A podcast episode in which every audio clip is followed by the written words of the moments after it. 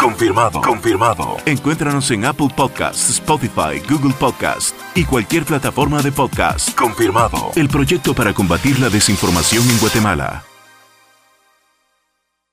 Eh, segundo conversatorio regional online, la realidad y la función del periodismo ante el COVID-19. Esta noche nos acompañan invitados de lujo, los voy a ir presentando uno por uno y pues ellos también nos van a saludar a nosotros, darnos el lujo y el gusto de tenerlos presentes con nosotros. Como somos caballerosos, vamos a dar la invitación primero a la dama, Margarita Marroquín Parducci. ¿Es así? Así, muchas gracias. Pues bienvenida Margarita, ella es salvadoreña, eh, comunicación digital es su fuerte, es docente universitaria. Cuéntenos Margarita, primero un poco de su experiencia, un poco de su trayectoria y pues darnos la bienvenida también. Muchísimas gracias. Bueno, de verdad para mí es un gusto y un honor, ambas, por partes iguales, estar esta noche con, con ustedes. Eh, creo que lo que están haciendo es una labor increíble porque pues es parte de nuestra responsabilidad siempre como profesionales el apoyar a la reflexión y a la discusión de cómo afrontar los retos. Eh, mi fuerte, en efecto, como ya lo mencionaba Joseph, es la comunicación digital, es mi especialidad. Eh, también hice estudios de lexicografía y pues en los últimos años he andado estudiando el movimiento ciudadano contra la corrupción de Guatemala, como el uso de los hashtags pues estuvo ayudando a articular eh, la acción colectiva. lo estudié desde la tecnopolítica y pues en ese sentido hago o procuro hacer el seguimiento siempre de qué hashtags se están usando para qué temáticas, cuáles son las cuentas, cómo va la verificación de información y cuál es la relación que todo esto puede tener con la democracia y el ejercicio ciudadano y la innovación que se puede hacer a partir de ahí. Así que muchas gracias por recibirnos esta noche. Gracias, Margarita. También le vamos a dar la bienvenida al licenciado, abogado y director de investigación y conductor de CNN Radio Rosario, Garrett Edward. Bienvenido, Garrett, un gustazo tenerte en este segundo conversatorio regional online. Muchas gracias, Joseph. El placer es verdaderamente mío y agradecido por esta oportunidad para que charlemos, eh, conversemos y analicemos una temática que me parece eh, nos convoca y nos convoca mucho en épocas eh, tan complejas como las que estamos viviendo a nivel mundial con el tema del COVID-19. Yo sé que, yo sé que hablar de uno mismo es, es fatal y, se, pone, se pone uno ruborizado y le salen a uno chapitas y todo, pero contanos un poco, Garrett, de cuál es tu función dentro del periodismo en tu natal Argentina, cómo te proyectas hacia, hacia esta, este, este tema de la comunicación. Bueno, vos lo decías muy bien, yo soy abogado, esa es eh, mi formación de base. Eh, hace ya varias temporadas, eh, desde el 2014 me empecé a interesar por el tema de la radio. Eh, allí comencé como columnista más bien especializado en temas jurídicos, que son aquellos a los que me dedico principalmente. Eso fue evolucionando dentro de lo que es CNN Radio Rosario. al día de hoy eh, tengo mi programa propio eh, semanal los días sábados eh, y de lunes a sábados me dedico a lo que tiene que ver con el periodismo, sin dejar de lado también lo que tiene que ver con la práctica profesional, con el asesoramiento legal de empresas y con la docencia y la investigación. Excelente, toca, toca hacer maravillas en temas de comunicación. Imagino que igual como Margarita se deben de partir en cinco para lograr abordar tanto, que es lo que, lo, que toca. Bien, vamos a tocar el primer tema de la noche y es cuál es la función real del periodismo ante esta crisis de COVID. Porque si antes la función del periodismo, pues algunos teóricos dicen que el periodismo pues informa, el periodismo eh, educa y el periodismo también tiene algunas otras funciones, pero lo más importante es que el periodismo también fiscaliza. Y en el tema de la fiscalización y esta pandemia, hay un trabajo mucho, hay, un trabajo muy arduo en cuanto a fiscalizar a los gobiernos, sobre todo en temas de ayuda, en temas qué es lo que se está haciendo para el rescate económico, cuántas son las pruebas reales que se están realizando a las personas en cuanto a COVID, porque una cosa son los datos y otra cosa es, esos datos van a depender mucho de las pruebas, de la cantidad de hisopados que se hagan. Si son reales esos datos, pues eso es parte del periodismo y eso es parte de la función que tenemos. Y es exigir que se dé una información completa y si no la conseguimos, pues buscarla, investigarla eh, incomodar hasta cierto punto, estar presentes y sobre todo buscar la verdad en beneficio de, de la mayoría, dar a nosotros nuestro, no nuestro punto de vista, sino siempre buscar el mantener informada la población. ¿Cómo les ha tocado a ustedes allá en El Salvador, Margarita, con el tema del acceso a la información? No voy a decir eh, todo lo que se escucha acá del presidente Bukele, pero todo lo escuchamos en medios de comunicación, la trayectoria y digamos el tipo de gobierno que está haciendo, eh, cómo se maneja en Twitter. Es un monstruo manejándose en Twitter. Además, es muy mediático el presidente salvadoreño. Y en cuanto a temas de información, ¿cómo les ha tocado? ¿Cuál ha sido la función de, de ustedes allá en El Salvador, Margarita? Pues bueno, primero igual hago la, eh, aclaración que yo ejercí el periodismo durante unos cuantos meses. Mm, normalmente mi función ha sido la de acompañar la corrección, la edición de los textos y bueno, obviamente mi fuerte es eh, la academia, ¿no? Es lo que se ha mantenido como constante probablemente en los últimos 15 años. Entonces, eh, digamos, creo que también parte de lo que nosotros desde la academia tenemos que estar siempre pendientes es apoyar en efecto a que el ejercicio de la profesión pueda ser de solicitar eh, transparencia ante los datos que nosotros estamos eh, accediendo como ciudadanía, ¿no? Y como, como periodistas. Y justo hoy en la mañana hubo un conversatorio muy interesante en Canal 33, en Teleprensa, y pues era justamente dos periodistas de datos eh, que acompañaron la, la, entrevista, dos grandes periodistas, Lilian Martínez y Julia Gabarrete, y también estuvo Omar Luna como experto en, en datos y visualización. Entonces, justamente lo que se discute en este momento es la poca transparencia que hay de información oficial. Es decir, si es cierto que tenemos una página oficial en donde nosotros podemos acceder a la información que, que el gobierno nos está brindando, pero la periodista Lilian Martínez lo que especificaba es que ellos tienen que ir a mano digitando los datos en una hoja de cálculo para poder hacer un análisis un poco más profundo. Y luego Julia Gabarrete también ponía de ejemplo que más allá de los números que están disponibles en la, en la web, eh, uno de los grandes problemas es que no se tiene acceso a la información de las pruebas que se realizan y esto es incluso como pacientes. Si a mí me hicieran la prueba, es muy probable que yo no sepa los resultados de esta. Entonces, ese seguimiento que nos corresponde como, como periodistas, digamos, como comunicadores, eh, creo que es una de las cuestiones más difíciles y más importantes, porque en efecto tenemos una comunicación oficial sumamente mediática y sumamente eh, abocada a las redes sociales. En efecto, ya lo han expresado ustedes muy bien y lo mencionaban incluso la semana pasada, ¿no? Como eh, parte de lo que tenemos que estar reflexionando es que eh, debemos cuestionar la información oficial y debemos pedir la transparencia de estos datos y, y, entre todos justamente caer para no caer en noticias falsas o desinformación, que en efecto, también, pues yo ya le había comentado a la doctora Albertina, ¿no? Que me parecía muy desafortunada la acción que había tenido el presidente al mencionar, por ejemplo, el caso de Ecuador como, eh, pues como el presidente ocupó el ejemplo. Entonces, estas cuestiones sí me parece que nuestra función es siempre hacer esas preguntas. Entonces, desde la academia es apoyar a ese ejercicio crítico eh, en donde nosotros tenemos que estar pidiendo información transparente, oportuna y apegada siempre al cumplimiento de los derechos humanos. En este momento creo que ese eje también se ha vuelto eh, fundamental.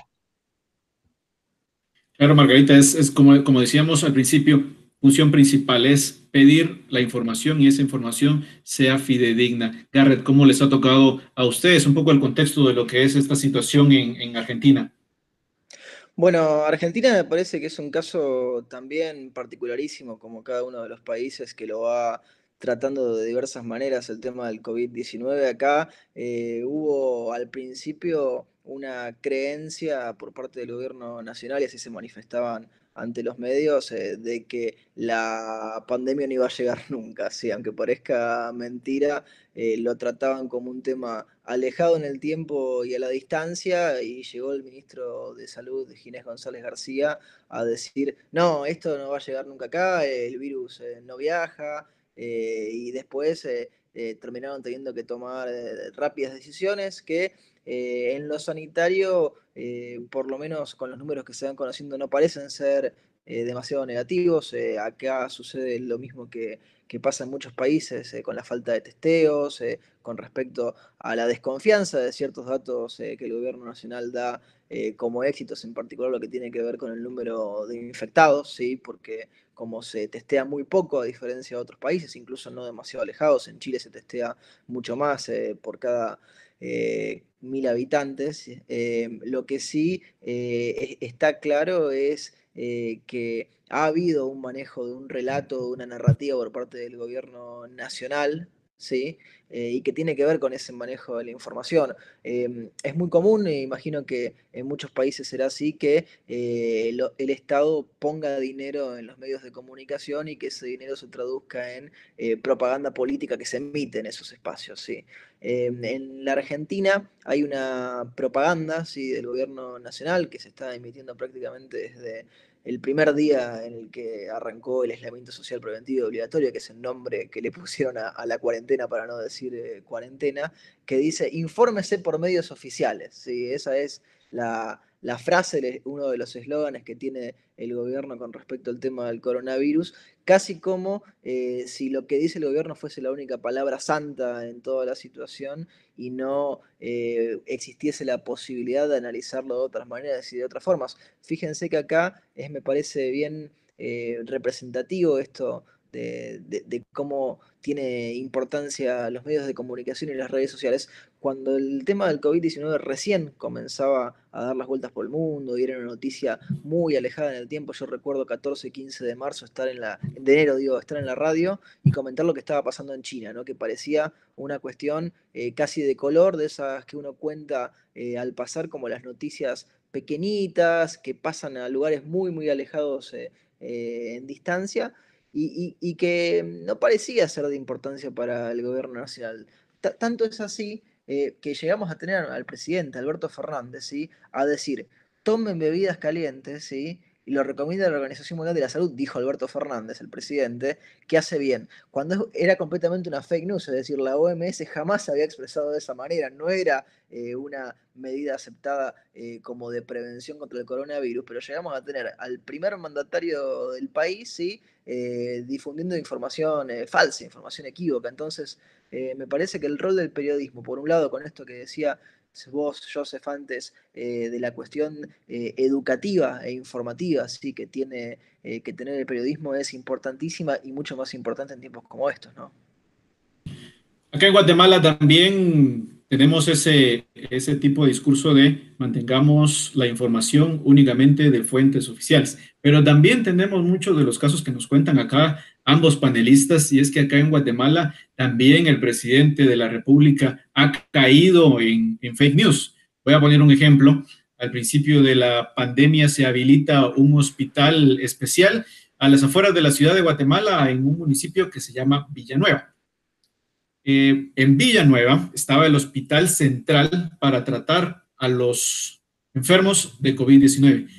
En, algunos, en algunas cuentas de Twitter y en Facebook se filtra un video de México donde están en un hospital, pero es México, y pasan camarógrafos y periodistas y entran, no sé si lo vieron el, vieron el video para tener un poco el contexto, pero es, es en un hospital, en unos pasillos, pasa un enfermo en una camilla tapado con una manta y van los periodistas atrás y empezaron a decir, esto es lo que están haciendo los medios de comunicación en Guatemala. Señor presidente, vea lo que están haciendo estos medios de comunicación. Se van a infectar y se llegan a sus familias y esto se va a reventar y va a ser el apocalipsis debido a los medios de comunicación y estos periodistas que entraron.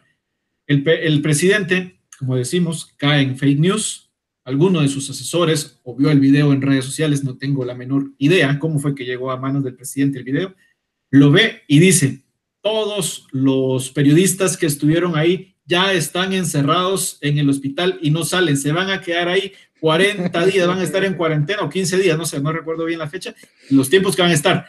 Nuevamente una fuente oficial cae en fake news y es eso que tienen las redes sociales, Margarita. Las redes sociales son tan buenas, tan buenas para dar eh, información, para crear esos lazos. Mucho de lo que tú investigaste, Margarita, en, esta, en este pequeño umbral de primavera que tuvimos en Guatemala por ahí por 2015, las manifestaciones, los hashtags y qué bonitas las redes sociales. pero también caemos en que las redes sociales, los grupos de WhatsApp de la familia, se vuelven un calvo de cultivo también para la desinformación. Nos llega cada cadena. ¿Cómo combatimos la desinformación, Margarita? Tanto la desinformación en redes sociales como la desinformación y las fake news de las fuentes oficiales, como pasó en Argentina, como pasó en Guatemala, y me imagino que en muchos otros países ha pasado que fuentes oficiales, pasó en El Salvador, lo mismo que en otros países pasa fuentes oficiales caen en fake news. ¿Cómo combatirlas? Eh, pues yo creo que lo principal o la, digamos, una imagen a la que yo he estado recurriendo mucho en estos días es, así como hablamos de distanciamiento social, pues tenemos que hablar de distanciamiento de la información, ¿no? O sea, el guardar la debida distancia de lo que estamos recibiendo eh, creo que en efecto, pues normalmente lo que se dice es que tenemos que verificar la fuente, tenemos que procurar, y esto también desde la academia, de lo que nosotros siempre decimos, es como cuando uno va a consultar un libro, uno tendría que revisar, acostumbrarse a revisar los autores, el año de la publicación, y lo mismo ocurre con la web.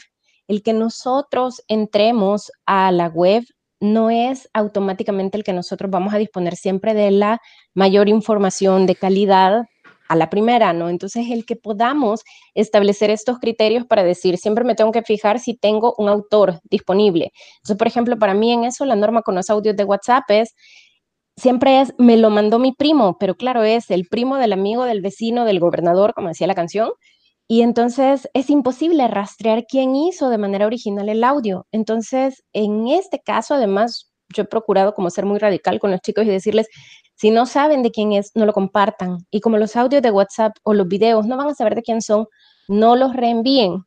Más bien, busquen ustedes información oficial en, para mí, una de las webs más importantes se volvió la de la OMS. Y si lo que quieren es estar en redes sociales, todas estas instituciones o entidades que están velando por la calidad de la información también están ahí. Entonces pueden ir a Twitter y ver los GIFs que ha hecho la OMS, por ejemplo. O sea, otra vez, comunicación digital es, estamos apoyando desde las diversas plataformas. Entonces, sí hay información actualizada y confiable y por eso para mí la clave es revisar que la fecha de publicación además sea reciente. Eh, acá, por ejemplo, además creo que eso no está pasando en sus países. Tenemos cuentas parodia de, por ejemplo, el vicepresidente de la República. Entonces, eso también a mí me parece y de algunos de los ministros. Y es muy curioso porque, claro, todos hemos estado a punto de caer. Era, no sé si ustedes recuerdan al inicio de los tiempos de Internet, el de forma, que claro, como se parecía mucho a Reforma, el periódico de México, entonces todos caímos en alguna nota del de forma.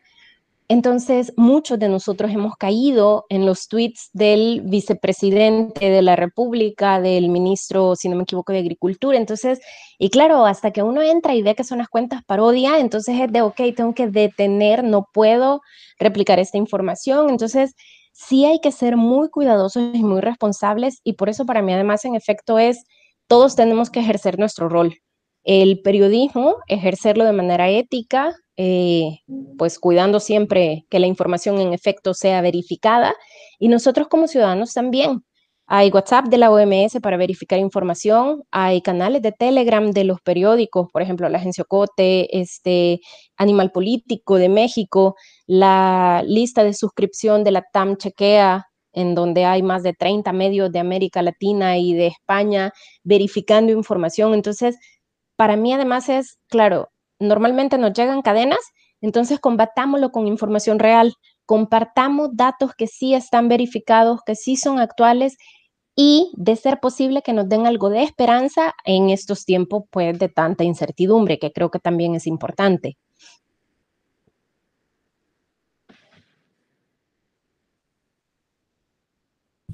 Claro, toda, toda la razón, toda la razón, Margarita.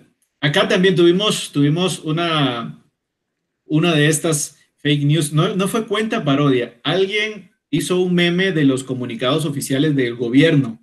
Eh, acá todos los días que hay, que va a haber cadena nacional o que va a haber mensaje presidencial, se manda al chat de periodistas y lo suben en redes, en redes oficiales del, del gobierno de Guatemala un comunicado. Pues alguien hizo un meme igualito al comunicado de gobierno. Entonces decía la hora, el motivo y era idéntico. Lo único que cambiaba era eh, el mensaje. Entonces, en el mensaje ponen a veces que va a ser mensaje para informar sobre el COVID-19, avances en materia de pruebas. Y el, este meme decía, a las 7 de la noche, puteada presidencial. No sé si entienden el concepto puteada, los, los, tres. Sí. Bueno, entonces hubieron medios que se apuraron a, publicar, a ser los primeros en tener, digamos, a las 7 de hoy va a haber la primicia de que va a haber una cadena, pero publicaron el meme. Eh, pues sí, pues fue, fue un rollo, algunos tuvieron que, que, borrar la publicación, disculparse, y todo lo que conlleva, como decimos aquí, las cantadas de los community managers, de, de las cuentas de, de, los medios. Garrett, ¿cómo combatimos esta mm, pandemia de desinformación que hay? ¿Cómo combatimos las fake news? Contanos un poco de tu experiencia sobre este tema en Argentina. Joseph, eh, Margarita, creo que lo que ustedes eh, ambos decían eh, suena muy, muy cercano y, muy relacionable con lo que sucede aquí también en la Argentina. Creo que en América Latina tenemos también una cuestión que es uno diría pintoresca si no fuera porque nos toca transitarla y vivirla, que muchas veces las noticias oficiales parecen memes, ¿no? o sea, eh, y a veces eh, son peores y superan a, cualquier meme que se le pueda ocurrir a cualquiera, y eso a veces incluso dificulta poder eh, diferenciar cuándo una noticia es real y cuándo no, porque siempre eh, la realidad termina superando a la ficción y lo que suelen hacer nuestros políticos, nuestros gobernantes, eh, los participantes de la sociedad civil, a veces es más ridículo y más absurdo que lo que uno podría ver inventado. ¿no? lo que decía recién Margarita de, de una suerte de presunción que uno tiene de que eh, cuando la noticia le llega por WhatsApp, eh, cuando no sabe de dónde viene, ni de quién viene, ni eh, de dónde salió la información, uno presume, bueno, esto en, principio no es cierto, chequémoslo, fijémonos, tratemos de encontrar más fuentes que den cuenta de esta situación. Me parece que, que ahí también entra no solo la cuestión periodística, sino también la cuestión eh, relacionada y vinculada con lo educativo. Me parece que, que, un paso muy importante que tiene que ver eh, la educación hoy por hoy, ¿no? que, que debería ir dejando de lado ciertas cuestiones eh, que eran de otras épocas, más atadas a lo memorístico, más atadas a la cuestión de, de, aprender determinados contenidos por aprenderlos solamente, sino a la posibilidad de aportar una lectura crítica ¿no? de lo que es el mundo, de lo que nos sucede a nuestro alrededor y que tiene que ver con eh, la posibilidad de que cada uno de nosotros pueda ir adquiriendo herramientas eh, que en definitiva eh, le den la, chance de que cuando lee algo se pregunte si por eso que está leyendo, qué significa, qué quiere decir, de dónde viene, por qué aparece de esta forma. Y ahí uno entonces va a poder usar todo lo que tenga a su disposición, todo el arsenal de, tecnología que por suerte me parece ha sido la Internet en particular, pero digo, eh, el gran democratizador ¿no? que tenemos hoy por hoy, que hace 30, 40, 50 años no teníamos. Hoy eh, cualquiera de nosotros, mal que mal, tiene un celular, tiene alguna suerte de acceso a Internet o la posibilidad de acercarse a alguien que sí lo tiene y utilizar eso y saber utilizarlo es, me parece, eh, el gran antídoto ¿no? contra esa desinformación, contra eh, esa imposibilidad de acercarnos un poco más al conocimiento. Así, así también me parece que las redes sociales también demostraron en, en, estos comienzos de, la pandemia, cuando todavía no era pandemia, cuando la OMS todavía no se animaba eh, a decretarlo de esa forma por las cuestiones burocráticas que todo eso implica, no, nos fue dando la punta de que algo estaba sucediendo en otras partes del mundo. Es decir, creo que es una suerte de, balanza muy complicada entre la inmediatez, sí, que nos permite la tecnología que antes no la teníamos, antes pasaba por un montón de tamices la información antes de llegar eh, a las manos de cada uno, pero que tiene ese otro costo que también es eh, complicado, pero que hay que ver de, resolverlo, que es el de lograr, sí, que esa información que nos llega de inmediato, uno pueda asegurarse de que es fidedigna, de que es certera. Hay algunos, algunos medios que caen también en el famoso clickbait, lanzan los, titulares para, para, jalar ahí algunos. Pero lo que nos hemos dado cuenta en, esta, en este inicio de esta charla, en esta media hora que llevamos ya muy amena de plática con, Margarita y con Edward, es que al final Latinoamérica no es tan distinta en cuanto a los problemas y en cuanto a la y en cuanto a la incidencia que se tiene en medios de comunicación y a las cantadas de nuestros gobernantes, que muchas veces la realidad supera a la ficción. Hago solo un pequeño, una pequeña acotamiento acá. Nuestro expresidente era cómico de profesión, venimos muy bien acostumbrados a este tipo de cosas. Bien, ya hablamos un poco de la realidad no, perdón, ya hablamos de la función de los medios y cómo podemos combatir, pero vamos a hablar de la realidad de los medios de comunicación y de los comunicadores, que este fue un tema que no nos dio tiempo de ahondar en el primer conversatorio con, Albertina, con, con Luis, con el doctor Sandoval y con el licenciado Ceballos. Vamos a ahondar un poco en cuanto a la realidad del, del periodismo. Les comento un poco, por ponerles solo un pequeño ejemplo. Yo doy clases en dos universidades acá en Guatemala y muchas veces el, mismo estudiante me da las quejas de lo difícil que es estudiar periodismo y trabajar en el periodismo. Es decir, es estudiante de periodismo y quiere mejorarse a él mismo profesionalmente, pero los mismos medios de comunicación no le dan los tiempos, no le dan las herramientas, no le dan los insumos necesarios para que él se pueda profesionalizar. Es decir, tenemos medios de comunicación donde se trabaja si el reportero o si el periodista lleva su cámara, por ponerles un ejemplo. ¿Cómo, cómo es en sus países? La, realidad del medio de comunicación es bien complicada en cuanto a la estructura que se tiene de medios digitales, de medios tradicionales, en cuanto al apoyo que se le puede dar a esta profesión. Al final, pues es una profesión muy necesaria en cuanto a temas de, crisis humanitaria como lo que tenemos, nosotros llevamos a la gente la información del día a día, buscamos, investigamos, sin embargo, como caíamos antes, muchas veces no se les da la herramienta ni el apoyo necesario para ejercer su, su profesión.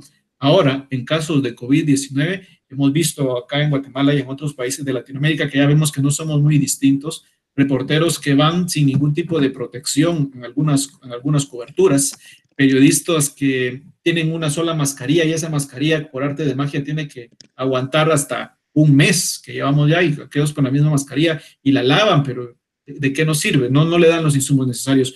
Cuéntanos un poco tu, punto de vista en, este, en esta realidad del periodismo que se vive en América Latina, Margarita. Bueno, eh, creo que lo definió muy bien. Es decir, hay muchas cuestiones que en efecto vamos viendo cómo nos parecemos todos. Y eso creo que lo positivo es que en efecto estos espacios de reflexión son eh, sumamente necesarios porque pues aportamos entre todos.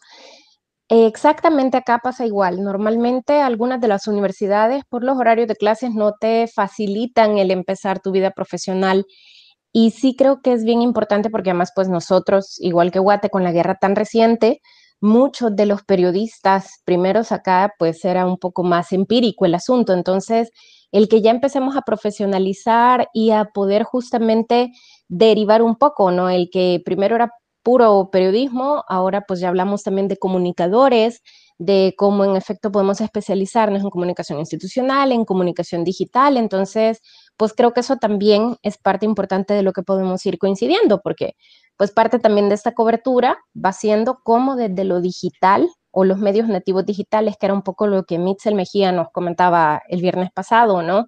El que algunos eh, periodistas que han estado perdiendo trabajo en los últimos años han debido pasarse a lo digital.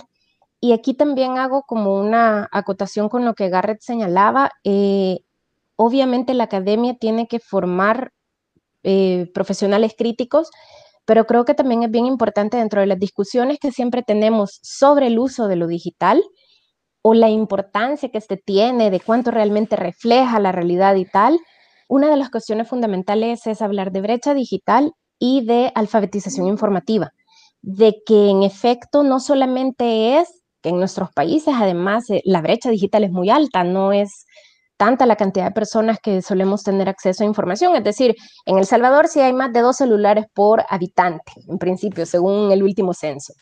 Pero eso no implica que tengamos acceso a Internet, no implica que tengamos acceso a las distintas redes sociodigitales y para mí, claro, el punto más agudo, que demos un uso crítico, útil, informativo de esta información que estamos recibiendo justamente para poder ejercer de ciudadanos.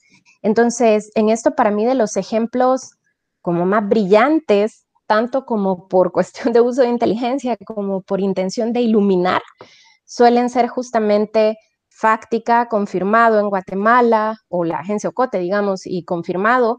Eh, y en El Salvador, para mí, está el apoyo del Faro y Gato Encerrado, que tienen justamente sitios de especialización. Por ejemplo, Gato Encerrado tiene ahorita una bitácora de la cuarentena que inicia en efecto.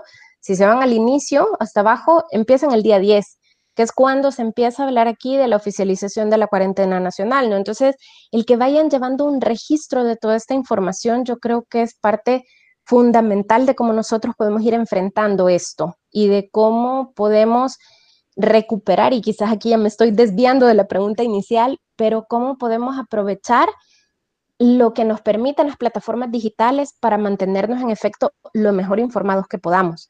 Entonces creo que también es interesante eh, como poder hacer mención de estas cuestiones, lo que les decía hace un momento de Latinoamérica chequeado, la TAM chequeado, coronavirus, que es una lista de suscripción, en donde en efecto los tweets, bueno, de pronto habrá tweets de Meghan Markle y etcétera, pero la mayor parte del tiempo es información sumamente actualizada y pertinente de todos los países de América Latina y eso también creo yo nos permite tomar la sensación de que esto es un asunto global y podemos, como un poco lo que en algunos casos he dicho, no ver hacia el futuro, porque pues los países que empezaron primero, nosotros los que vamos un poco detrás, vamos viendo con esperanza hacia ese futuro que nos espera. Entonces, el ir viendo y aprendiendo cómo eh, vamos en efecto a ir saliendo del confinamiento y cómo el periodismo va acompañando todo el tiempo, no solamente hablar de cantidad de casos o del estado de los casos, que ya lo comentábamos al inicio, sino de todas las otras variables que también van a ser importantes en cuanto a el uso siempre efectivo de la información. Por ahí mi comentario. Garrett, te escuchamos. Bueno, eh, Margarita, lo que decías eh, me parece muy importante, en particular esto que tiene que ver con la brecha digital y tecnológica que en países eh, como los nuestros en América Latina está claro que no está todavía tristemente al 100% el acceso a, a, todas estas cuestiones que en definitiva son las que facilitan gran parte de la vida. Fíjense que nosotros acá en la Argentina estamos en cuarentena, si le ponemos un término obligatorio, desde el 20 de marzo, sí que no se ha flexibilizado todavía y que ha hecho que, eh, digamos, cuánto, un 80%, 90% de la Argentina esté encerrada en sus casas con la correspondiente cuestión económica que se irá eh, viendo eh, que ya se empieza a analizar poco a poco en los medios. En las primeras semanas eso casi no se tocaba, era un tema prácticamente tabú, pero la cuestión de, las distintas brechas y de las inequidades se nota mucho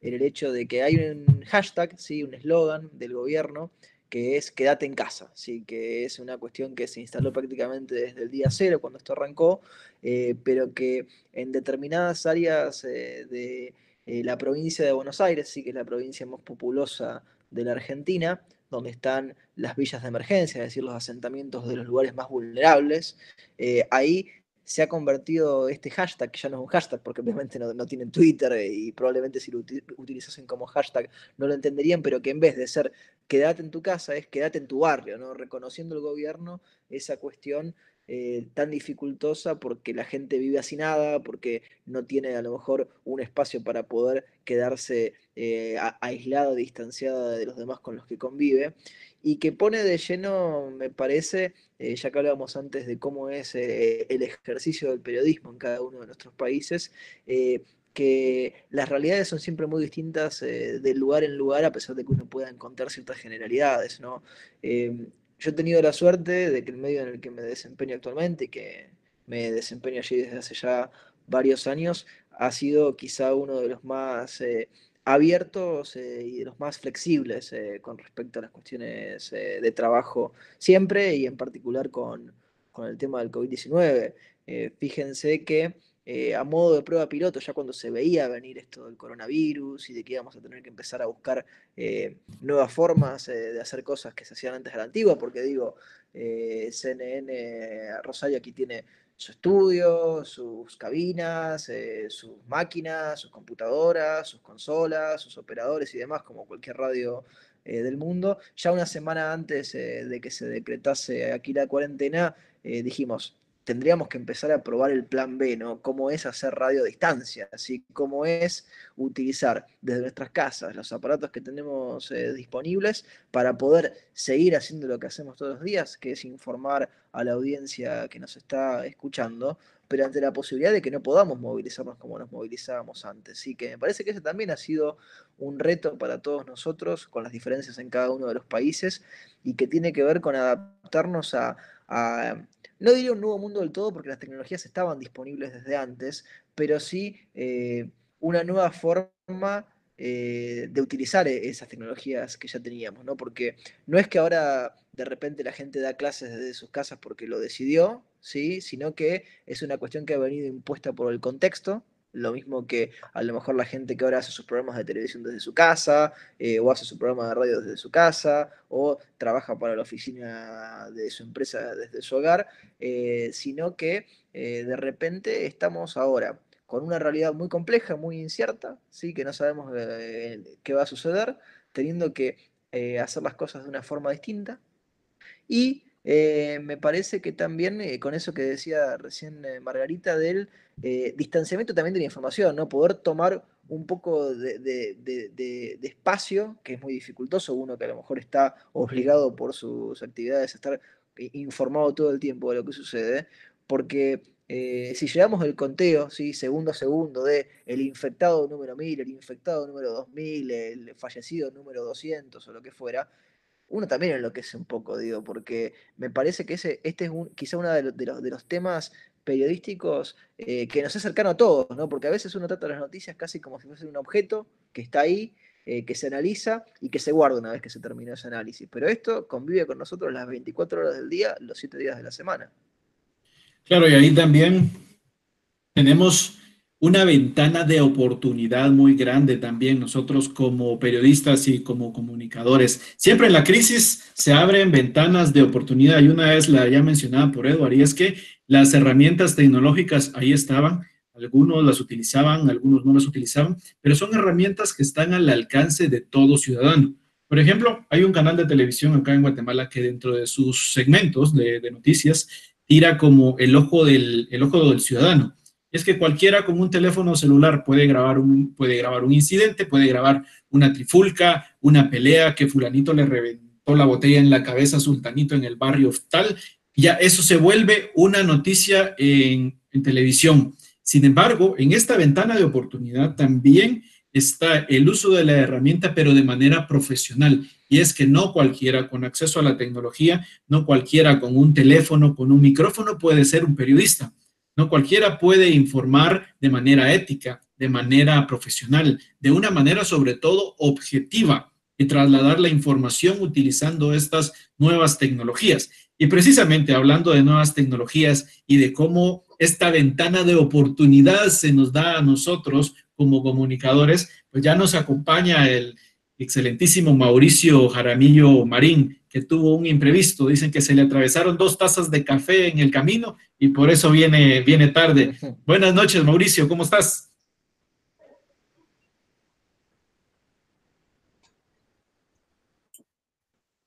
Mil gracias, Joseph. Mil disculpas por llegar tarde a esta conversación. No tengo la excusa del tráfico bogotano, así que no tengo cara para pedir perdón por llegar tarde, pero aquí estoy y muchas gracias por la invitación y alcancé a escuchar ya un buen rato la participación de Garrett y bueno, muchísimas gracias.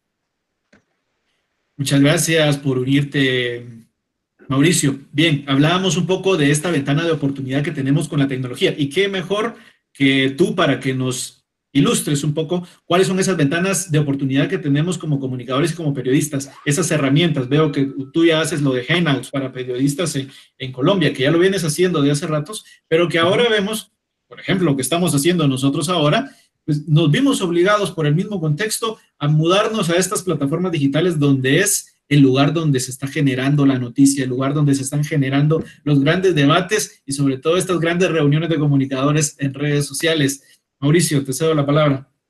Muy bien, Joseph. Eh, llevamos unos 10 años hablando de que el periodismo está, se está transformando, que la tecnología hay que apropiarnos de ella y un poco menos tiempo, pero seis años más o menos hablando de la, la imperante necesidad de la transformación digital de los periodistas y de los medios. Y, en gran medida por una disrupción digital. Y siempre, por lo menos en mis talleres, eh, siempre he dicho, viene la disrupción digital, es una bola de nieve, no, no preguntemos si va a llegar o no va a llegar, si nos va a caer o no nos va a caer, sino cuándo. Lo que ninguno preveía es que esa disrupción digital llegó junto a una disrupción biológica que aceleró todo.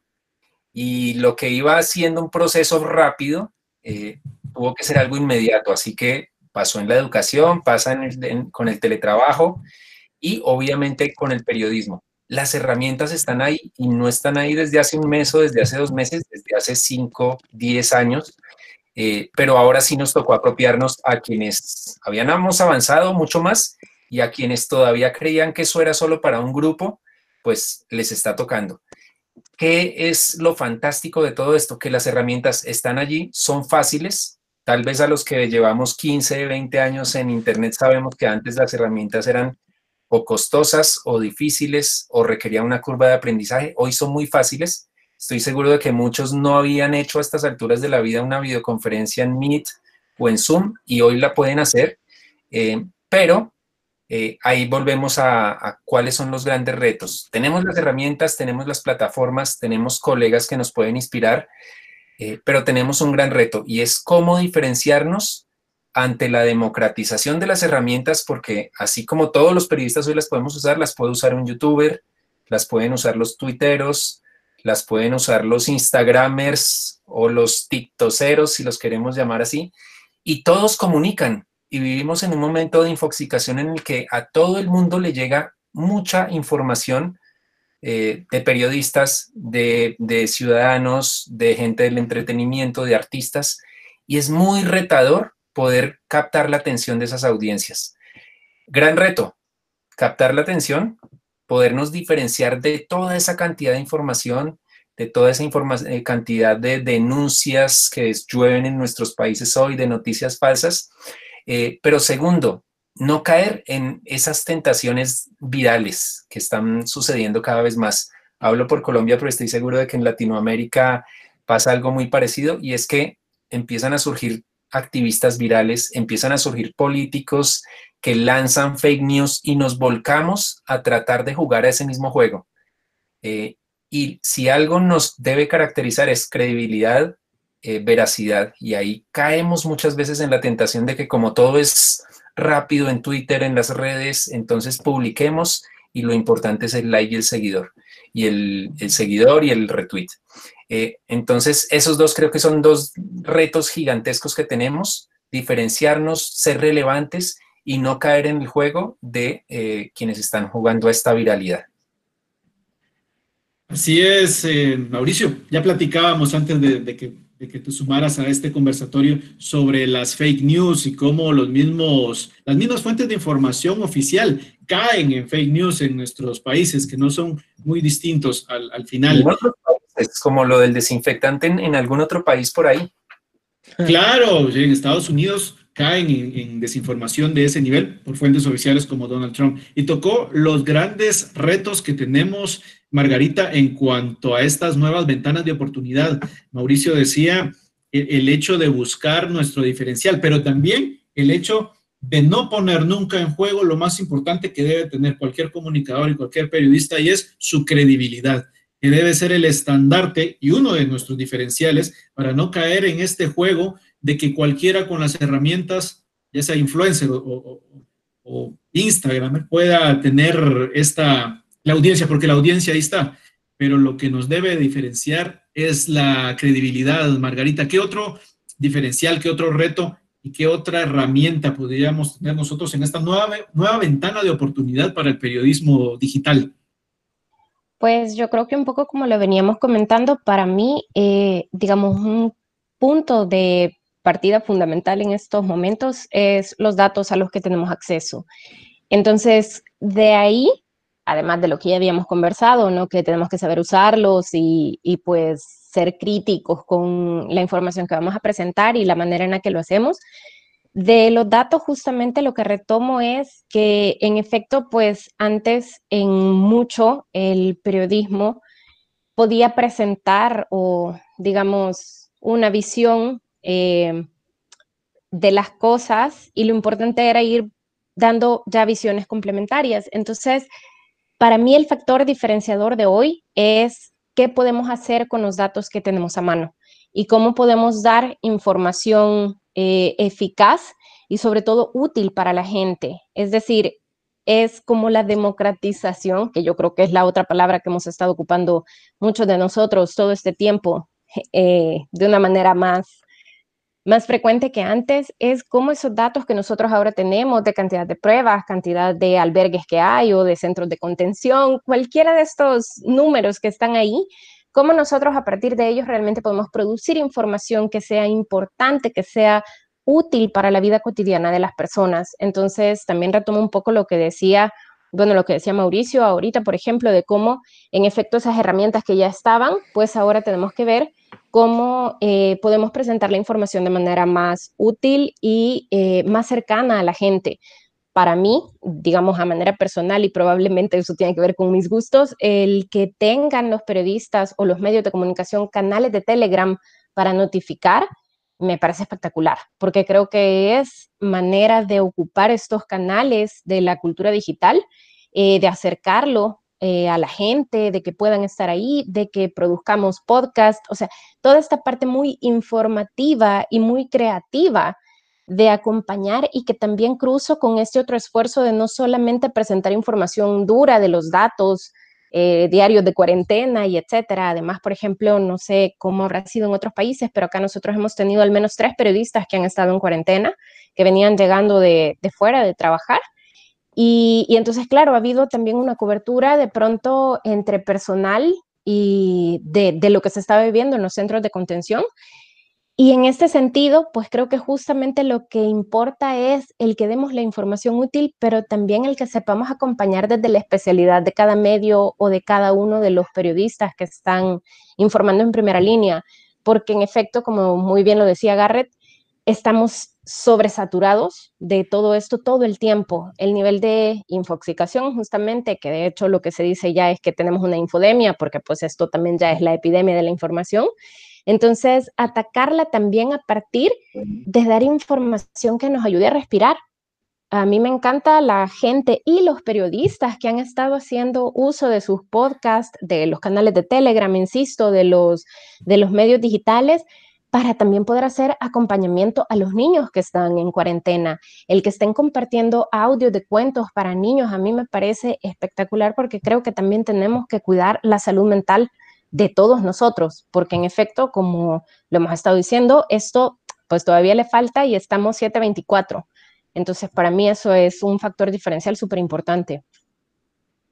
Bien, eh, Garrett, hablaba Margarita de cómo los periodistas ahora pueden hacer uso de sus redes sociales. Las redes sociales, como bien lo decía Mauricio, ya estaban ahí. Sin embargo, vemos también que ha pasado un fenómeno en la mayoría de países de Latinoamérica y es que el medio de comunicación también quiere ser parte de las redes sociales del periodista. Es decir, es una suerte de que ahora, dada la pandemia, dada las circunstancias, el medio de comunicación también debe ver debe hasta cierto punto monitorear lo que está haciendo Garrett en sus redes sociales, qué tipo de webinar está haciendo Margarita eh, en sus redes sociales, si fuera, si fuera el caso. El medio de comunicación, aprovechando esta ventana de oportunidad, porque hay que decirlo, son, son ventanas de oportunidad, ve también la posibilidad de hacer como una extensión de sus redes sociales hacia las redes del periodista, una suerte de absorberlo y de monitorear y hasta cierto punto decidir lo que le conviene al medio de comunicación que el periodista publique, matando de una vez la independencia de criterio, matando de una vez la independencia de pensamiento que puede tener un periodista y de poder ejercerlo desde su propia red social, poder hacer un webinar, poder en Twitter hacer de su cuenta personal lo que él quiera, emitir una opinión si es necesario o emitir un enunciado fuerte si lo amerita el caso ante esta pandemia y ante el actuar de algunos gobiernos. ¿Cómo ves esta situación, Garrett? Joseph, lo que decías recién me parece que es eh, clave, lo que analizaban antes eh, Margarita y Mauricio también.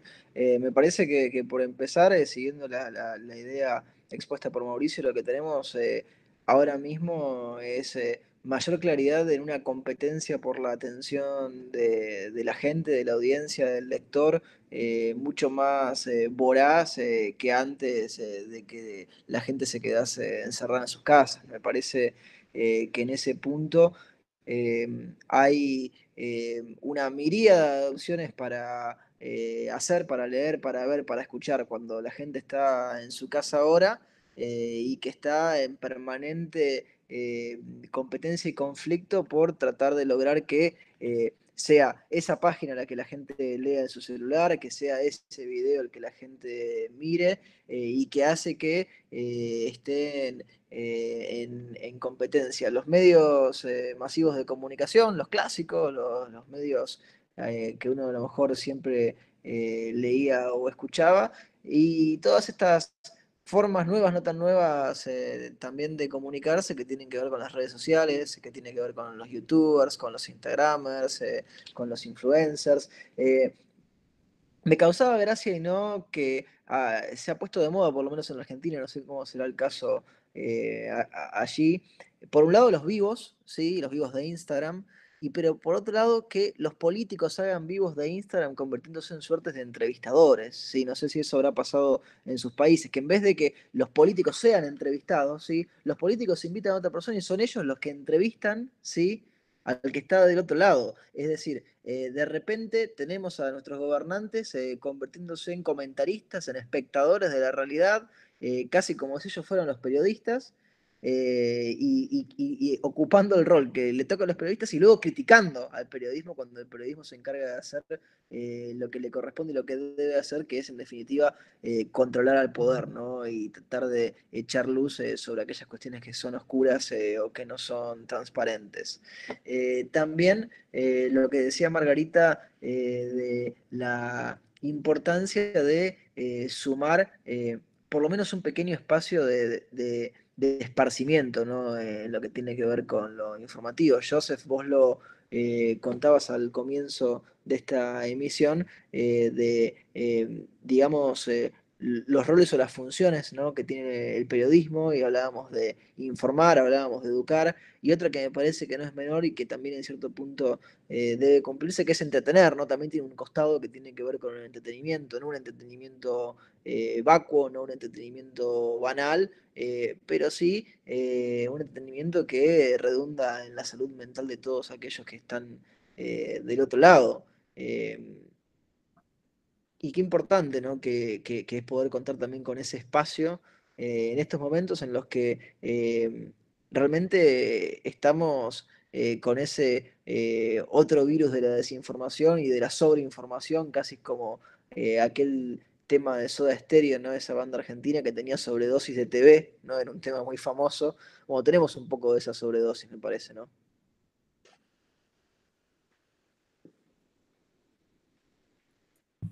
Sobredosis sobre todo de información.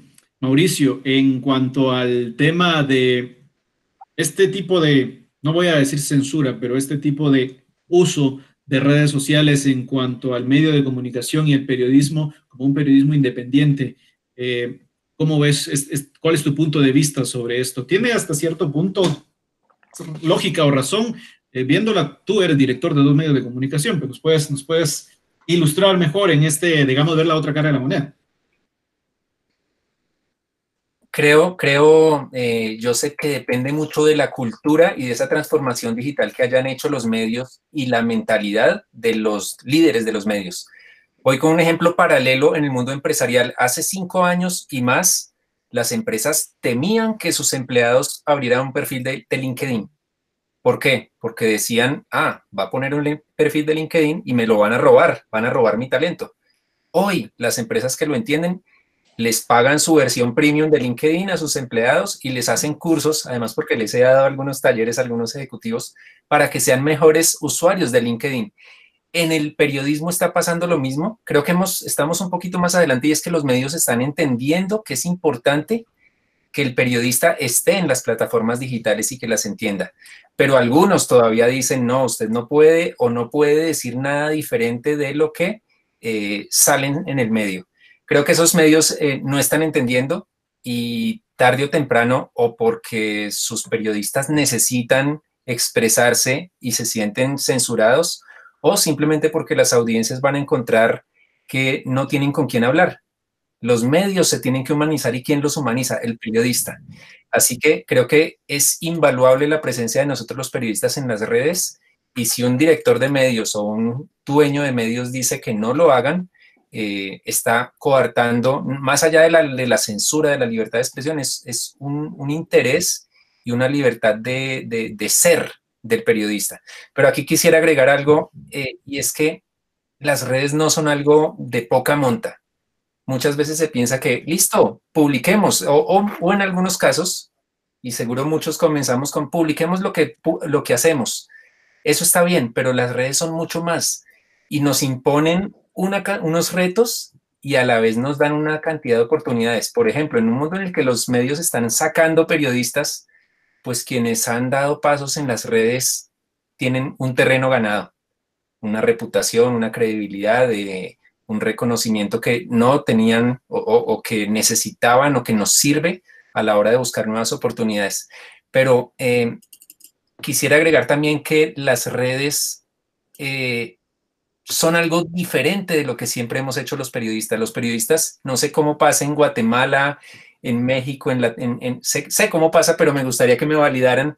En otra época de la historia, hace 5, 10, 20 años, éramos de los de los eh, grupos profesionales más admirados de nuestros países. Eh, en Colombia, eh, aquí era la favorabilidad de los periodistas y aquí la desfavorabilidad o la opinión negativa. Hoy en día están muy parejas o incluso más desfavorable que favorable. ¿Y por qué puede pasar eso? Porque, claro, hay una sobrecarga de información. Primero, la gente, pues si Donald Trump dice FNN para referirse a CNN, diciendo que es fake news network, pues también la gente dice cuál es el de la verdad, cuál es el de la mentira. Pero además las redes sociales y en general las plataformas digitales nos ponen en evidencia mucho más que antes. Antes en un periódico podían titular algo mentiroso y se daban cuenta los 10.000 lectores del periódico y lo comentaban con tres personas. Hoy, cualquier error, captura de pantalla en Twitter, viral, y pues no es un periodista que firmó ahí, sino los periodistas los que no saben hacer su trabajo. Entonces, estamos más expuestos y ahí, para rematar y me extendí un poquito, dos cosas. Una, para estar en las redes no es solo estar por estar, tenemos que aprender ahí sí de los que están en las redes desde antes, los youtubers, los, los instagramers, ellos qué hacen que a veces nosotros no hacemos. Primero, antes de decir soy el periodista, tengo la noticia, tengo la verdad, conocen las audiencias, las entienden y son parte de las audiencias. Entonces sabe qué gusta, sabe qué apasiona a los que están en cierta plataforma y actúan de, acuerdo con eso. Entonces entienden las redes, no es simplemente llegar a publicar.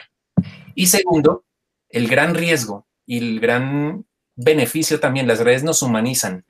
En otros tiempos nos admiraban por nuestro contenido. El super periodista que hacía el reportaje de investigación y se ganaba premios y todo el mundo lo idolatraba. Hoy ese super periodista puede seguir siendo tan bueno, pero en Twitter puede lanzar un insulto y pierde. Pero en Twitter puede hacer un apunte equivocado o caer en, en la tentación de dar retweet a una denuncia que se volvió viral y que era falsa y pierde, pierde todo ese, ese halo que antes los periodistas teníamos. Así que no son de poca monta y tenemos que tomarlas con, mucha pasión para entender las audiencias, pero con mucha responsabilidad, porque ya no nos juzgan solo por lo que publicamos en un medio o en nuestro blog, sino por lo que somos como personas que ahí las, lo estamos exponiendo en nuestras redes. Claro, Mauricio, son, son cuestiones que las redes sociales llegan a magnificar, pero hay otro factor que incide mucho en cuanto a la credibilidad de los medios de comunicación en general y en cuanto al trabajo periodístico que se puede hacer. Y son hasta cierto punto los ataques mediáticos que la misma prensa recibe de parte de, puede ser algunos políticos, puede ser de parte de algunos sectores, puede ser de parte incluso del, del gobierno central. Con un comentario fuera de lugar, con una insinuación, con una suerte de noticia que dé un gobierno sobre una red social, sobre el trabajo que tiene el periodista, pues ya la opinión pública se vuelca contra el periodista. Puede que sean ataques mediáticos a los que está expuesto el medio de comunicación. Les voy a poner un ejemplo de algo sucedido acá en, Guatemala. Ya les puse el ejemplo al principio de la fake news del, presidente y hubo otro roce que tuvo acá eh, la prensa con el presidente. Y es que el presidente dice en cadena nacional que los periodistas están pidiendo los nombres y las direcciones de quienes están infectados por COVID-19. Ya se imaginan la reacción de la gente cuando el presidente de la República dice que los periodistas están exigiendo datos sensibles. Los medios de comunicación y periodistas saltaron en Twitter social, en Twitter se, se creó un hashtag y todos saltaron a decir, no fue así el caso, está sacado de contexto. Comunicación oficial del presidente dice, perdón, pero acá está el tweets, incluso anduvieron rolando en redes sociales capturas de los WhatsApp personales entre comunicación de gobierno y los periodistas guatemaltecos. También eso se toma como uno de estos retos a vencer. Margarita, ¿cómo, cómo ves tú estos suerte de ataque mediático que tenemos muchas veces de parte de gobiernos y políticos, los medios de comunicación? Porque claro, al final los comunicadores y periodistas incomodan. Em, temía que esa pregunta o el comentario viniera dirigido hacia El Salvador, porque pues creo que todos tenemos bastante mapeado cómo está la situación y acá se ha puesto muy rígido. Eh, la libertad de expresión es parte de lo que pues están, o sea, estamos pidiendo todos como ciudadanía que, que no se restringe el acceso de los periodistas porque se estaba restringiendo ya desde antes, desde que este gobierno tomó posesión el primero de junio. En varias ocasiones han dejado fuera de casa presidencial a los eh, medios de comunicación, el Faro y Factum, si no me equivoco, y pues justamente es parte también de lo que se está negociando ahora, de que, por ejemplo, en El Salvador no hubo conferencias de prensa hasta hace relativamente poco eh, y la última cadena nacional fue el 7 de abril.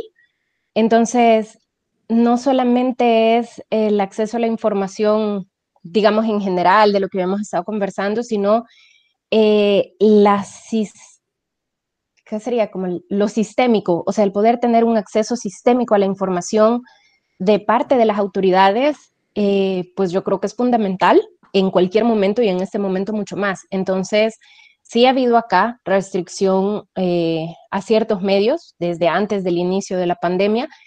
Y pues ahorita, como les comentaba, las conferencias de prensa cuando ha habido, pues son muy breves, normalmente no dan eh, tiempo para preguntas, un poco lo que Mitchell comentaba que pasaba en Nicaragua, ¿no? Entonces, esas cuestiones a nosotros nos parecen fundamentales y como organismos de derechos humanos, como academia, hemos estado tratando de apoyar el acceso a la información y como les comentaba también, pues el cumplimiento de los derechos humanos, que han sido ahorita pues dos puntos fundamentales en el ejercicio o en, o en la información que los medios han podido estar compartiendo. Garrett, el ataque mediático que puede sufrir un periodista es lo mismo en El Salvador, Guatemala. ¿Cómo, cómo es la, disyuntiva en, Argentina? Bueno, cuando lo escucho a Donald Trump en Estados Unidos a decirlo de CNN fake news, yo siento que en realidad sacó una página de lo que era el manual de quien fuera presidente durante dos mandatos aquí en Argentina, eh, actual vicepresidente, eh, la señora Cristina Fernández de Kirchner, que contra un diario muy importante aquí de la Argentina, que se llama Clarín el diario, ¿sí? Eh, ella había comunicado una frase que era Clarín miente, ¿sí? Y sus seguidores tenían banderas y, pancartas y hasta tenían medias, ¿sí? Medias, soquetes de, que decían Clarín miente con la leyenda esa y con el loguito. digamos que por lo menos en lo que tiene que ver con la década del 90 en adelante, la relación entre los medios de comunicación y eh, los oficialismos, es decir, quienes ocupan eh, los principales eh, cargos del gobierno, siempre ha tenido vaivenes, ¿no? Vaivenes que tienen que ver muchas veces cuando la política está contenta con lo que los medios dicen de ellos, entonces la relación parece ir bien, pero cuando los medios echan luz sobre las cosas que a los políticos y a los gobernantes no les gustan, ahí es donde empiezan a aparecer los ataques y las críticas y las quejas y esa idea de que no, no se está informando de la manera en la que se debe o no se está poniendo énfasis en los puntos en los que corresponde, o incluso, y este es un caso que les cuento eh, personal y profesional mío, tenemos en Rosario, en la provincia de Santa Fe, sí, que es la segunda ciudad del país, eh, Rosario y Santa Fe, eh, la segunda provincia en importancia luego de la de Buenos Aires, un caso muy grave de inseguridad, sí, vinculado con el narcotráfico desde hace varios años, ¿no? y el actual ministro de Seguridad de la provincia de Santa Fe eh, dijo en un momento, yo no hablo más con la prensa, no doy más conferencias de prensa, eh, no me gusta cómo están eh, contando esto, ustedes están todo el tiempo contando que hay muertos, que hay homicidios, que hay delitos, y dijo, voy a hablar solamente a través de, mis redes sociales, de mi Twitter, dice el ministro de Seguridad de la provincia de Santa Fe, y de repente empieza a bloquear periodistas desde su cuenta de Twitter, ¿no? porque en un momento, ¿sí? Él dice, eh, no me gusta que comparen a Rosario eh, con Sinaloa, sí. Y, yo le pongo, pero mire que en Sinaloa los números en la comparación relativa arrancaron bien en 2020, a diferencia de los que tiene usted acá en la provincia. Eso se ve que no le gustó ni siquiera lo, de los números, bloqueo. ¿sí? Eso con una gran cantidad de periodistas. Me parece que también eh, se nota mucho en un intento, aunque sabemos que en realidad uno siempre puede acceder a lo que se dice en Twitter, que no es que porque le hayan bloqueado una cuenta uno no va a poder leerlo, pero sí eh, mm, una atención mucho más clara y mucho más patente y, que se muestra a veces eh, en mezquindades o en cuestiones miserables tan pequeñas como esas, pero también tan paradigmáticas, ¿no? Cuando se echa luz eh, y cuando se pone el foco sobre una persona particular y entonces le ponemos una cara a esa maquinaria del Estado, ¿no? que eh, es tan poderosa pero que parece a veces invencible cuando no tiene puesto un nombre y un apellido, eh, si las cosas no se hacen bien, a los que se señala por no hacer bien las cosas obviamente no les gusta. Bien, acá nos deja una pregunta Luis Azardo. Vamos a darle respuesta. Igual si quieres agregar algo, Mauricio, sobre el tema de, esta, de este ataque mediático que está sufriendo el periodismo a nivel latinoamericano, no, a nivel mundial, sobre los datos que se dan, la, veracidad que tienen los datos y sobre todo que si alguien da un dato que a mí no me gusta, pues él miente. Si, no, si dan un dato que no es para mi opinión pública o que ayude a mi imagen como presidencial o como presidente o como ministro o como alcalde, pues entonces ataco al mensajero, que en este caso es la prensa independiente. Dejo la palabra, Mauricio. Sí, Joseph Garrett lo, lo, explicó perfecto. Yo quiero matizar el asunto con otro punto de vista y estoy recordando uno de nuestros hangouts de periodismo hace ya casi siete años, con, para mí uno de los referentes en, temas de seguridad para periodistas, que es Andrés, Andrés Arturo Solir, Solís. Él es mexicano y lo tuvimos en ese hangout hacia 2013 y a mí me marcó mucho y cada día lo confirmo más. Y él decía, miren, si somos, si los periodistas somos totalmente íntegros, eh, cumplimos con los principios éticos, no es que no nos van a amenazar, no es que no nos van a censurar, probablemente sí, pero tenemos un cierto nivel de protección. Y él daba un ejemplo que para mí fue, me marcó y, lo, y, lo, siempre lo recuerdo. Y él decía, en México el narco, o sea, los narcotraficantes, a los periodistas que más, o, mejor dicho, a los que asesinó sin compasión y se metió con la familia, fue a los periodistas que investigaban, pero además se metían con los hijos, se metían con un ataque personal al narcotraficante y, en venganza, eh, la persecución era mucho más dura o las represalias eran mucho más duras.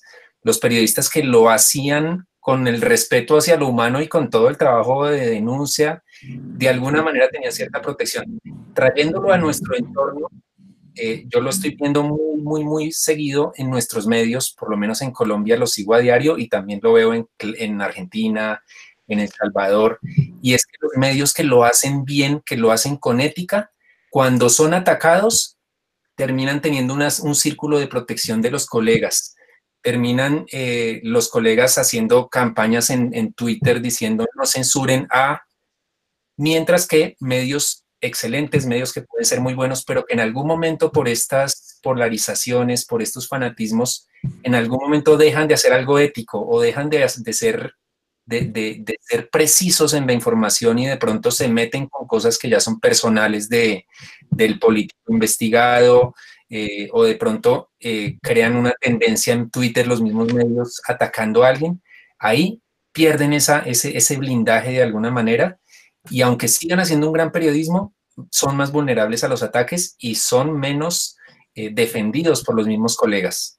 Es algo que he visto en Colombia, no sé si, si Margarita, Garrett o alguno de los colegas lo, ha visto, pero eso que decía eh, Andrés Arturo lo traigo a la actualidad Colombia y lo veo eh, palpable. Así es, Mauricio. Vamos a, vamos a dar respuesta a la pregunta que deja Luis Azardo y luego vamos a dar una ronda de preguntas de parte de, las personas que nos están siguiendo en esta transmisión, si les parece a los invitados. Bien, la pregunta que nos deja Luis es, ¿creen que esta delgada línea entre el ejercicio periodístico y la opinión personal de los periodistas está afectando a la prensa en general? Levante la mano el que quiera. Bien, Margarita. Bueno, no sé si por ser la primera igual y, no sé, tengo temor de decir algo. No, em, es que mi impresión es que no, eh, para mí lo vuelve más humano. Y obviamente eso da un margen de error, ¿no? En donde podemos justamente dar retweet o dar like a algo que no deberíamos, podemos caer en desinformación, pero creo que ahorita lo que uno más valora es la honestidad y la transparencia. Entonces, cuando uno se equivoca, manual de crisis eh, de comunicación o de comunicación de crisis, es reconozcámoslo. No somos máquinas y a todos se nos ha ido un retweet desde nuestras cuentas personales o como community managers desde cuentas oficiales de instituciones, ya sea instituciones públicas o medios de comunicación. Entonces, creo que lo más importante es ser transparentes, reconocer y sobre todo en estos tiempos de pandemia que estamos cansados, que estamos justamente en un momento en donde todos estamos hipersensibles. Entonces, reconocernos humanos para mí siempre es un ejercicio hermoso de saber que no, no es la máquina, ¿no? O sea, hay personas cuyos perfiles de Twitter uno los revisa y es como un nivel de perfección y de pronto uno empieza a pensar y dice, claro, o sea, hay maneras de automatizar la producción de mensajes o dejar mensajes programados y eso está bien, pero también es bueno darnos el espacio, me parece a mí, para la espontaneidad y para siempre justamente cubriendo un ejercicio ético y responsable, ser también capaces de reconocer cuando hemos cometido un error. Claro, sobre todo porque hay que saber también la misma la misma funcionalidad que tiene cada red social. No te vas a ir a meter a dar trancazos a Facebook, por ejemplo, no te vas a ir a dar trancazos a Instagram, porque ahí es todo bonito, todo flores y todo comidas deliciosas y viajes. Twitter es una red social destinada para hacer bullying. Uno entra con la idea de que está bueno, no sé, ustedes cómo habrán sido en básicos o en, educación secundaria, pero era una suerte de tener una sección con 40 compañeros y volaban los bolsones de los compañeros o las mochilas, algo así es, digamos, ese ecosistema que tiene Twitter. Yo me meto, acá en Guatemala llamamos tweetbergueo. El tweetbergueo es meterse a un lío o a un pleito en Twitter. Me meto a un tweetbergueo tal vez una o dos veces por semana es parte del ecosistema que tiene Twitter. No creo que afecte lo que hago como periodista si tenemos claro que hay que desprender mucho al medio de comunicación en el cual yo trabajo, en el cual hago un trabajo lo más profesional que puedo y siempre dando el 110% en cuanto a mi labor dentro del canal de televisión, pero en Twitter, pues ahí sí que Twitter ese es el ecosistema y ahí entra mucho la opinión personal, entra mucho opinar ya sabiendo de que si dejo ir este Twitter, por lo menos voy a llegarle como a 30, 40, que sé que les va a dar escosor y eso se va a volver hasta puede llegar a volverse tendencia. Em, bien, acá nos dice Luis. Él dice eso que describe Joseph es una burbuja y que tal, las experiencias varían mucho según a quienes sigues y quienes siguen. Claro. Em, bien, vamos. Garrett, ¿tienes algo sobre la, pregunta que hace, que hace Luis? Bueno, me parece que es eh, en sumo interesante la pregunta que hace Luis. Eh, y yo pensaba y recordaba siempre una analogía que, que trato de hacer ¿no? con esto de la eh, objetividad, con algunas diferencias obviamente, ¿no? Pero recordaba lo que uno aprende en la Facultad de Derecho sobre el rol de los fiscales, ¿no? Eh, y que tienen que ser objetivos, pero eso no significa que no tengan también cierta parcialidad. ¿Qué quiere decir esto? Que reconocen cuál es el lugar que les toca, el rol que tienen que desempeñar, y si los datos le demuestran que la realidad es de una forma, ¿sí? el fiscal, por ejemplo, no tiene que eh, imputar y perseguir a aquel que está sospechado de un delito si la, información, la realidad le demuestra que esa persona no ha cometido ese delito. ¿no? Me parece que acá, eh, por un lado, eh, y lo decía Margarita, es reconocer esa subjetividad que todos tenemos, ¿sí? que es propia de la naturaleza humana, y tratar de mitigarla en la mayor cantidad de casos posibles, con la vacuna, ¿sí? que son los datos y que son la información. ¿no? Uno tiene sus opiniones, uno tiene sus posturas, uno tiene sus posiciones, eso es inevitable, innegable, eh, y es, eh, a ver, lo extraño sería que uno no las tuviera, ¿sí? lo preocupante sería que uno no eh, tuviese su, su, criterio formado sobre lo que pasa en el mundo. Y del otro lado entra el hecho de poder sopesar e, esa realidad fáctica, esos datos, esa cuestión que es objetiva, y poder informarla, ¿sí?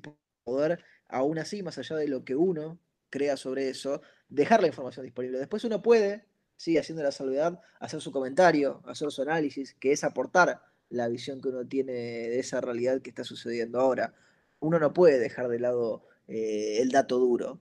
Fíjense, eh, mi programa todos los sábados lo abrimos, ¿sí?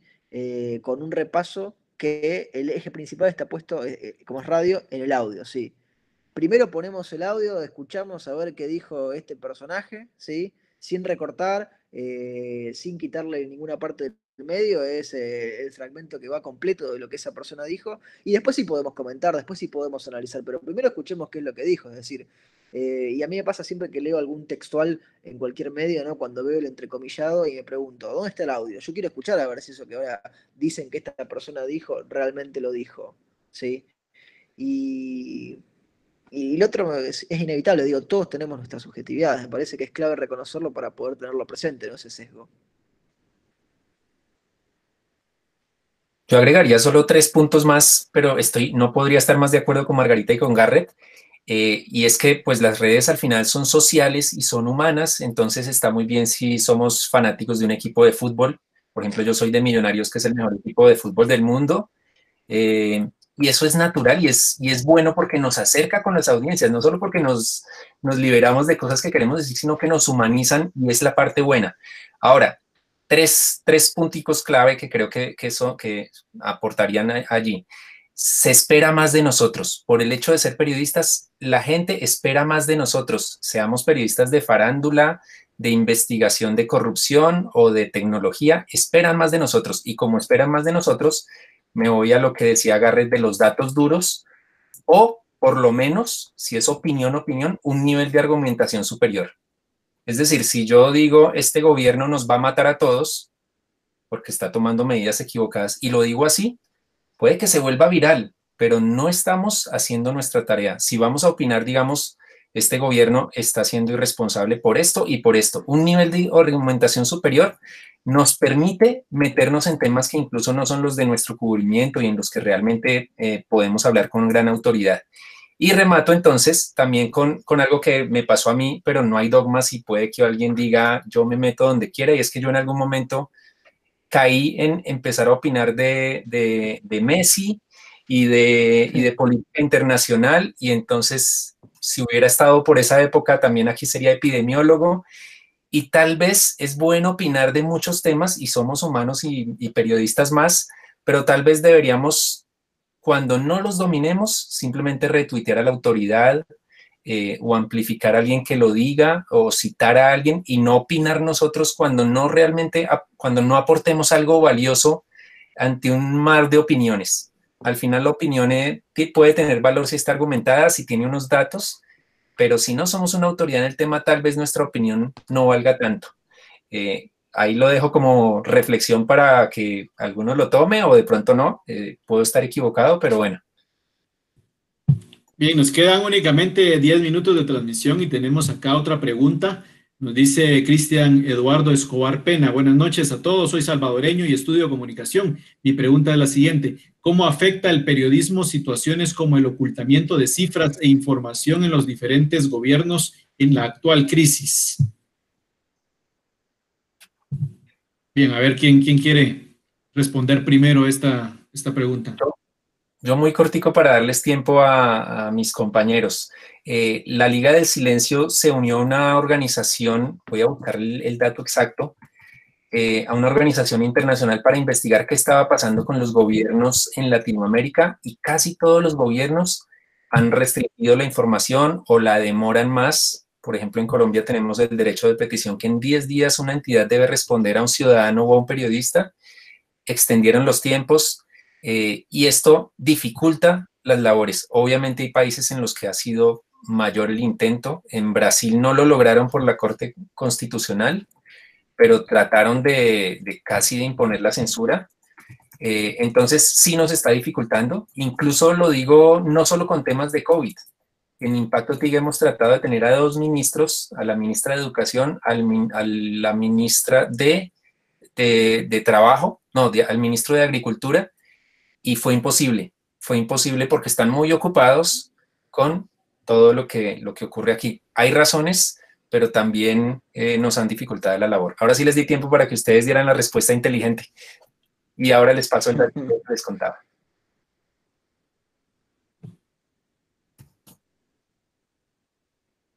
escuchamos, Margarita. Bien, este, solamente mi ser salvadoreño me, solicita pues que aclare que el mejor club de fútbol del mundo es el Firpo y pues el mejor jugador es el Mágico González. Luego de esa pequeña acotación eh, al azar, este, pues yo creo que justamente lo que acaba de decir Mauricio es sumamente importante, es decir, esto es algo que nosotros solemos pensar que nos está pasando a nosotros en El Salvador, que nos están limitando mucho la información, pero en efecto no somos el único país. Y más bien yo creo que acá es de nuevo el fomento del espíritu crítico, de saber cuáles son esas otras fuentes de información y cómo podemos clarificarle a la gente que de pronto puede que esta no sea la cifra oficial, pero que son cifras relativamente confiables y para eso otra vez es el apoyo de equipos multidisciplinarios o, donde nosotros podemos ir hacia otros expertos para conocer eh, información de epidemiólogos. Por ejemplo, acá en el país, Twitter ahorita se está poniendo hermoso porque muchísimos médicos están abriendo sus cuentas para dar su experticia. Entonces, creo que es también el ocupar las redes para esta parte buena de ampliar el espacio público, de ocuparlo y saber que hay otras voces que también nos pueden acompañar, porque en efecto nosotros como periodistas, como comunicadores, no solo no podemos saberlo todo, sino que no debemos saberlo todo. Y tenemos que saber ceder el micrófono y apoyarnos en quienes nos pueden apoyar para hacer una lectura de la realidad mucho más acertada. Cedo el espacio.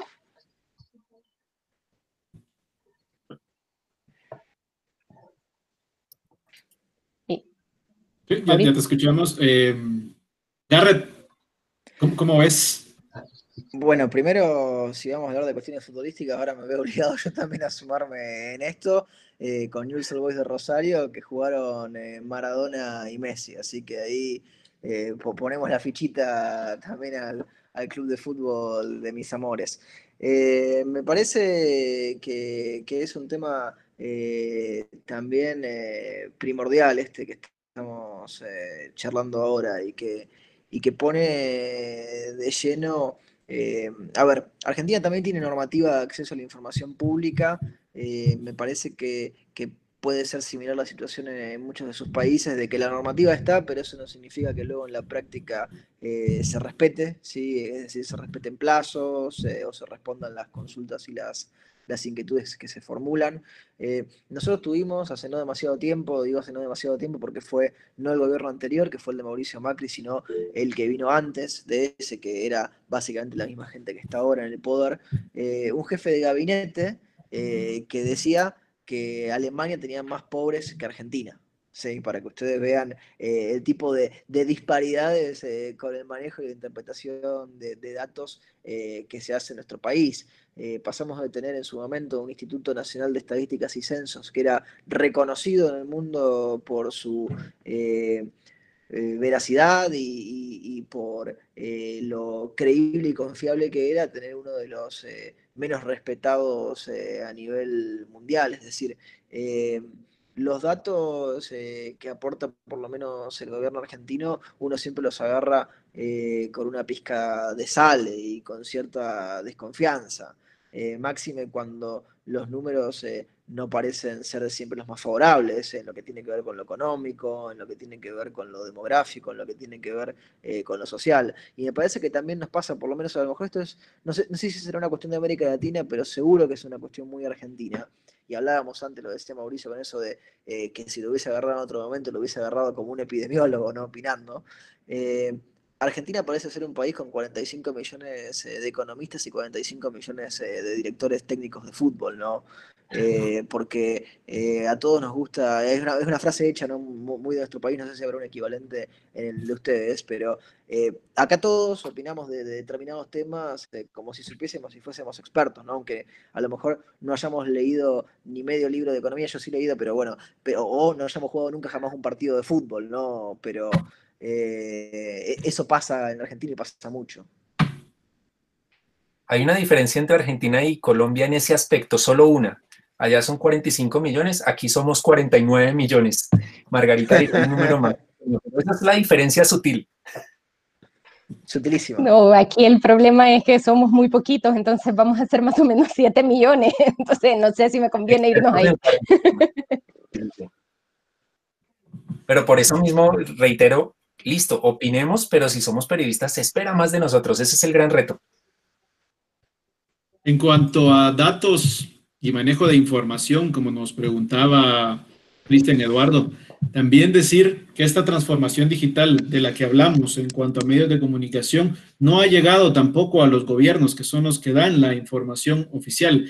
Muchos de nuestros gobiernos ni siquiera tienen un censo real de cuánta población tienen. No se tiene un dato exacto. Por ejemplo, acá en Guatemala, con este con esta pandemia también ya se desarrolló una crisis económica tremenda en Guatemala y el gobierno carece de una fuente de información fidedigna donde nos diga cuánto es el número de desempleados que hay, por ejemplo, cuál es la proyección que se tiene en cuanto a desempleo. Los mismos gobiernos no se han dado esa transformación digital y los canales de comunicación gobierno hacia los periodistas son deficientes. Por ahí algunos lo manejan por medio de un grupo de, WhatsApp. Lo pueden cerrar a de manera unilateral, dejando al periodista sin ningún tipo de fuente de información oficial en cuanto al Ministerio de Salud, por ponerles un ejemplo acá en, nuestro país, lo que dificulta mucho más la tarea de todo periodista en cuanto a buscar la información de COVID-19 si las mismas fuentes de información que es el gobierno no tienen los canales eficaces para dar la información. Acá tenemos otra pregunta, vamos a, yo creo que esta ya es la última, que ya vamos sobre la hora y media de, transmisión. Eh, dice, buenas noches, soy comunicadora social y estoy con una maestría en manejo de medios de comunicación. Sinceramente he visto en el último año que los medios de comunicación, no todos, han colocado a periodistas inexpertos y emiten opiniones en lo que no son expertos, que es lo que platicaban eh, anteriormente, lo cual genera molestia en el público. ¿Qué piensan al respecto? Y Margarita, pues acá también compartió nuestro, el trabajo colaborativo de verificación de información por vía Twitter. Bien, es un poco lo que, lo que resumían ustedes y es que los medios de comunicación y los comunicadores no somos todólogos, cada uno es experto en su área y cada uno debe reinventarse en cuanto a la forma en la que aborda y encanta a sus audiencias, si es en el ámbito de la comunicación, de dar información sobre el ámbito político, tratar la manera de hacer esa política, hacerla un poco más digerible, hacer un poco más más digerible la información. Si es especialista en temas económicos, de veras sea especialista en temas económicos y dar la, forma económica, como bien lo decían, de forma informativa, de forma educativa y darle la vuelta para que un tema tan complicado como lo político, como lo económico, una crisis global como que es la pandemia, también hacerla de forma entretenida para las personas. Bien, eh, espacios para conclusiones y para pues, despedirnos con cada uno de, nuestros invitados. Le vamos a dar la palabra a Margarita. Bueno, de verdad ha sido un gustazo enorme estar con ustedes. Eh, gracias a cada uno por conectarse, por comentar, por preguntar. Y pues yo le he andado dando vueltas y mi, mi selección, digamos, es, son tres palabras. Eh, para mí ahorita es centrarnos en periodismo, en un ejercicio ético del periodismo para fortalecer la democracia y que de ahí justamente podamos apoyar a la ciudadanía para que de la ciudadanía también puedan ejercer eh, propuestas innovadoras, como lo han estado haciendo, y puedan justamente escalar para luego ser cubiertas y amplificadas por el periodismo. Em, de verdad, muchísimas gracias y pues que viva el fútbol y el periodismo. Muchas gracias. Palabras de despedida. Garrett, una conclusión. Joseph, muchísimas gracias primero por la invitación. Ha sido un placer de partir con todos ustedes. Eh, ha sido una velada, me parece, muy entretenida, muy informativa. Eh, y que realmente eh, ha sido un aporte y, me he divertido además, que eso también es muy importante. me, quedo con una idea que quizá en la Argentina durante muchos años eh, no, no se le prestó la debida atención, pero que me parece que con el paso del tiempo sí se lo empieza a hacer, y, que es eh, lo importante de, compartir eh, experiencias con el resto de los países de América Latina, que tenemos muchas veces muchas más similitudes que las que nos imaginamos y en particular con muchos de los problemas que nos toca afrontar. Eh, lo, decía más al principio, ¿no? Con esto de que la realidad supera la ficción y muchas veces eh, América Latina es el realismo mágico, ¿no? Como Gabriel García Márquez. Eh, son cuestiones que a uno nunca dejan de sorprenderlo y, lo importante que tiene ahí cómo funciona el periodismo para tratar de, aportar y de echar luz ¿no? a todas esas oscuridades y esas brumas. Muchas gracias, Garrett. Palabras de despedida y algún cierre, Mauricio. Escuchamos. Bien, em, retomando el título de, este, de, este webinar de la realidad y la función del periodismo ante el COVID-19, de realidad, dos, puntos muy simples. Primero, los medios de comunicación tradicionales, especialmente los del papel, ya vivían una crisis. El COVID acelera esas dificultades de muchos medios y para bien o para mal va a haber un sacudón en el empleo en todas las industrias, pero también en el periodismo, lo cual es una gran oportunidad para que surja el periodismo emprendedor. En España, es mi, mi, referente cuando pienso en este tema, en 2008, 2010, cuando hubo esta oleada de desempleo o de paro, como allá lo llaman, despertaron muchos emprendimientos periodísticos que hoy están vivos y que, que hicieron que subiera el nivel del periodismo incluso. Entonces, seguramente va a llegar eh, eh, la situación del desempleo para muchos colegas, pero mi mensaje aquí es, no es culpa del COVID, ya venía, solamente se aceleró, pero es la oportunidad de emprender, de hacer esa transformación digital, de ser más digitales que nunca y aprovechar además que las audiencias son más digitales y que las audiencias se están conectando más que antes a los medios digitales. Eh, así que eh, es una gran, gran oportunidad. Y como función, no es nuestra función hacer una narración de, un partido de fútbol con los muertos del COVID o con los contagios. Obviamente las estadísticas son importantes. El factor humano sigue siendo clave y recordar nuestra misión de servicio. Tal vez no sea viral un tweet eh, o una publicación en, en, Facebook de periodismo de servicio, no sea tan viral como de pronto una alerta que hagamos una curva estadística y en tres meses haya 80 mil muertos en nuestros países, como lo he visto de médicos y de periodistas en, Colombia. Eh, pero es más responsable y realmente esa es nuestra misión, servir, ayudar, dar pautas, eh, tranquilizar, aliviar. Hay muchas otras formas de servir más allá de un conteo de muertos y de contagiados. Muchas gracias, Mauricio. Yo quisiera cerrar con un tema yo creo que resume muy bien lo que es la realidad y la función del periodismo. Yo creo que los, los cuatro que hemos estado platicando también hemos estado ejerciendo en algún momento o seguimos ejerciendo la docencia y es apostarle mucho a las nuevas generaciones, es instruir a los alumnos de periodismo de las universidades nacionales tanto públicas como privadas, a ejercer este emprendimiento en periodismo, las herramientas necesarias, eh, darles una instrucción, apostarle mucho a la educación en cuanto a medios de, de comunicación y sobre todo saber que no todos pueden estar ejerciendo en un medio tradicional. Los medios digitales son el futuro, los medios digitales van a ser una, una brecha importante, porque incluso eh, acá en Guatemala, por ponerles un ejemplo, los medios tradicionales que tenían un tiraje de 250 mil diarios andan por los 80 mil, es decir, han decaído, han decaído demasiado. Por ahí va el tiro, apostarle mucho a la educación de nuestros jóvenes y pues instruirlos en cuanto al tema y manejo de la transformación digital. Quiero agradecerles su aporte a cada uno de nuestro excelente grupo de, panelistas. Muchas gracias, Margarita, hasta El Salvador. Muchas gracias a Garrett de Argentina y muchas gracias, Mauricio de Colombia. Igual agradecerle a los compañeros de Guatemala que han estado conectados con nosotros, uno de nuestros organizadores, Jorge Ceballos, Luis Azardo, que nos ha dado la plataforma y la estructura para poder hacer este tipo de, de reuniones. Un abrazo para todos. Nos despedimos de este conversatorio que estuvo muy ameno espero se repita. Muchas gracias. Feliz noche. Gracias, Joseph. Carmen, Margarita y a todos, gracias. Muchas gracias, Joseph. Gracias a todos. Margarita, Buenas Mauricio. noches. Ha sido un placer. Un abrazo. Buenas noches para todos. Hasta luego. Chao.